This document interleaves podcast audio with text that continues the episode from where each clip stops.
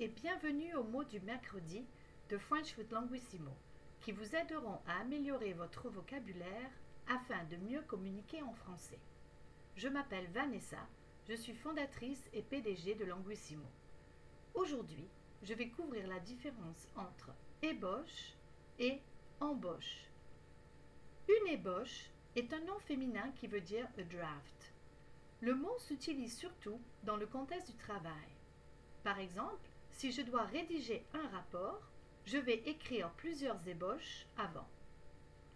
Pensez à bien prononcer le son et au début. Ébauche. En France, on préfère utiliser le mot un brouillon à la place. Une embauche est un nom féminin qui veut dire hiring. On l'utilise surtout dans l'expression un processus d'embauche, a hiring process. Pensez à bien prononcer la nasale en au début.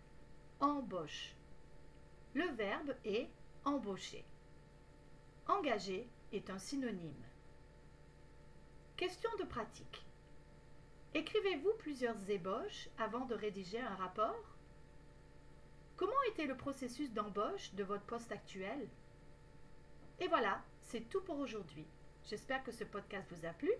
Abonnez-vous à French with Languissimo, pratiquez et prenez soin de vous. Bon mercredi